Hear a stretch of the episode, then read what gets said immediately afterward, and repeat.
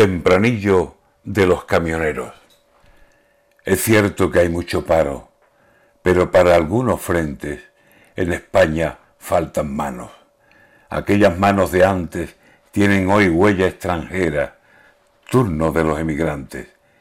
Y en los grandes camiones faltan manos al volante. Es dura la carretera, que kilómetros y sueños envejecen a cualquiera.